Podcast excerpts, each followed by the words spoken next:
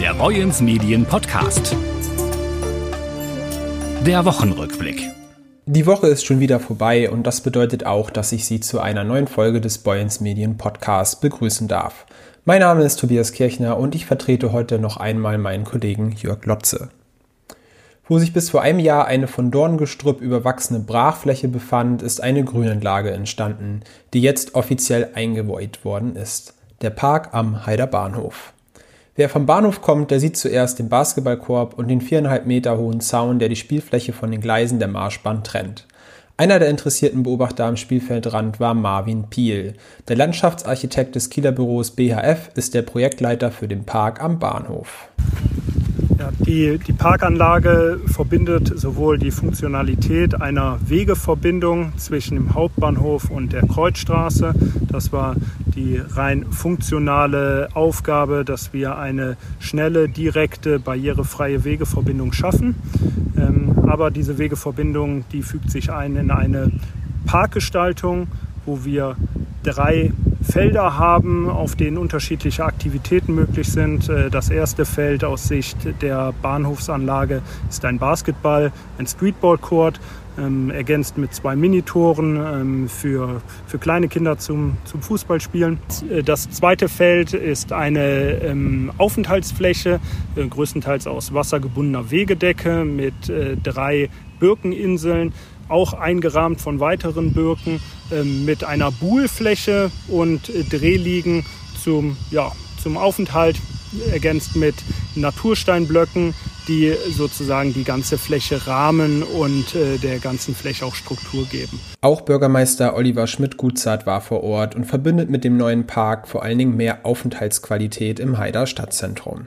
Ja, als wir die Neuplanung hier 2019 begonnen haben, haben wir mit dieser Anlage die Hoffnung verknüpft, dass das ein Aufenthaltsort für Menschen jeglichen Alters wird. Deswegen haben wir hier äh, zum Beispiel dieses Basketball, Fußballfeld. Da hinten haben wir eher eine Anlage ähm, für das ruhigere Alter, wo man sich aufhalten kann. Natürlich darf man sich auch gerne mal durchmischen. Aber äh, hier mitten im Zentrum der Stadt wollten wir eine Aufwertung machen äh, für die Bürgerinnen und Bürger, einen, einen, weiteren Raum schaffen, die Familienfreundlichkeit insgesamt unserer Stadt äh, erhöhen. Allerdings sind nicht alle glücklich über den neuen Park. Konkret geht Bewohnern der Dietrich-Bonhoeffer Straße der Basketballplatz auf die Nerven. Eine Anwohnerin forderte im Gespräch mit unserer Zeitung, dass sich etwas an den Nutzungszeiten der Anlage ändern müsse. Die Sommerferien sind gestartet und damit bekamen auch die Schüler aus der 9. Klasse der Grund- und Gemeinschaftsschule Tellingstedt ihre Zeugnisse. Da viele von ihnen nach den Sommerferien ihr letztes Schuljahr vor sich haben, machen sie sich bereits Gedanken, was danach kommt. Es sind Jugendliche, die erwartungsfroh in die Zukunft schauen, dabei unterscheidet sie in vielen Dingen kaum etwas von den Generationen davor. In einigen Punkten wiederum sind sie geprägt von aktuellen Entwicklungen und Diskussionen. Unser Reporter Burkhard Büsing hat mit Lehrer Klaus Leisner über das Thema Berufsorientierung gesprochen. Herr Leisner, haben Arbeitgeber einen richtigen Blick auf unsere Schüler als zukünftige Arbeitnehmer? Das denke ich in Rücksprache schon mit den Betrieben, die wir hier führen.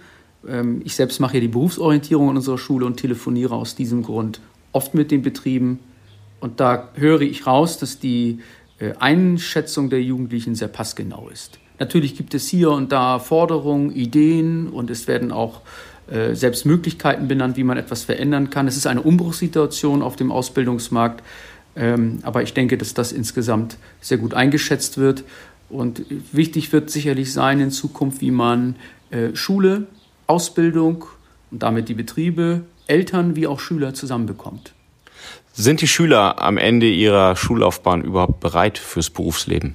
Ähm, wichtig wird es sein, in Zukunft den Schülern frühzeitig Möglichkeiten anzubieten, schon ab Klassenstufe 7, das ist ja eben hier in einem Gespräch rausgekommen, ähm, dass man frühzeitig in die richtige Richtung gelenkt wird. Und es ist nicht verboten, dass Schüler sagen, ein bisschen möchte ich auch in die Hand genommen werden. Es ist auch sehr viel verlangt von einem 14-Jährigen, dass der schon seinen Platz in dieser Welt findet. Und wenn man da vielleicht ein bisschen unterstützt, und sagt, wir, wir bieten die Angebote und aus diesem Pool kann man jeder sich etwas raussuchen und ausprobieren, dann äh, glaube ich, gehen wir in die richtige Richtung. Und unterstützen kommt hinzu, was Sie eben sagten, die Schüler haben eine sehr gute Einschätzung von sich selbst und was auf sie zukommt. Wo muss Schule besser werden? Ich denke, das ist jetzt eine sehr interessante Frage. Ich denke, dass Schule in den letzten Jahren die richtigen Schritte gemacht hat. Corona hat zusätzlich einiges beschleunigt. Wir haben hier verstanden, ich spreche jetzt für meinen Schulstandort, dass wir umbauen müssen und wir bauen auch um. Und was wir verbessern könnten, wäre sicherlich, ähm, wenn man langfristig jetzt denkt, nicht so kurzfristig, dass diese Übergänge Schule und Ausbildung noch weicher gezeichnet werden. Ähm, ich nenne mal ein Beispiel, was mir so vorschwebt. Ich könnte mir sehr gut denken, dass Betriebe in Schule viel früher Kontakt aufnehmen mit Schülern, nicht nur über Jobbörsen und auch nicht nur über Unterrichtsbesuche oder Betriebsbesuche, sondern vielleicht auch selbst durch Mitmachen im Unterricht und durch Unterrichtsmodelle junge Leute abholen und vielleicht für den Betrieb interessieren und vielleicht auch darüber erreichen, dass Schüler sich, was ich sehr wichtig finde, sich identifizieren lernen mit etwas. Das ist etwas, was uns nicht verloren gehen sollte. Dann ist man auch bereit, über etwas hinauszugehen, was das Normalmaß betrifft und setzt sich vielleicht auch bereitwillig und sehr gerne für etwas ein. Schule kann identitätsbildend sein, Ausbildung und Betriebe genauso, wie ja die Familie auch Identität stiftet. Ich glaube, das ist ein gutes rotes Band durch alle Lebensbereiche. Ansonsten denke ich, wenn es um Verbesserung von Schule geht, äh, möchte ich es abkürzen. Schule ist mutig, sich zu reformieren. Es dauert ein bisschen, aber wir sind auf einem guten Weg. Zum Abschluss lassen wir heute noch einmal eine Hoheit zu Wort kommen.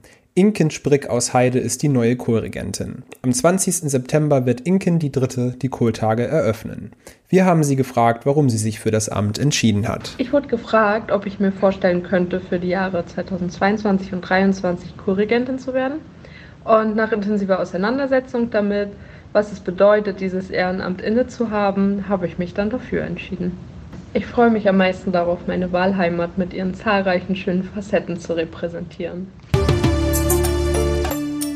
Und wir freuen uns auch schon auf die Kohltage, die dann unter Kohlregentin Inken abgehalten werden. Groß ist die Vorfreude jetzt sicherlich auch auf das anstehende Wochenende. Ich wünsche Ihnen entspannte Tage und verabschiede mich an dieser Stelle. Am Montag begrüßt Sie hier wieder mein Kollege Jörg Lotze. An dieser Folge haben Dieter Höfer, Burkhard Büsing und Ingrid Hese redaktionell mitgewirkt. Der Boyens Medien Podcast.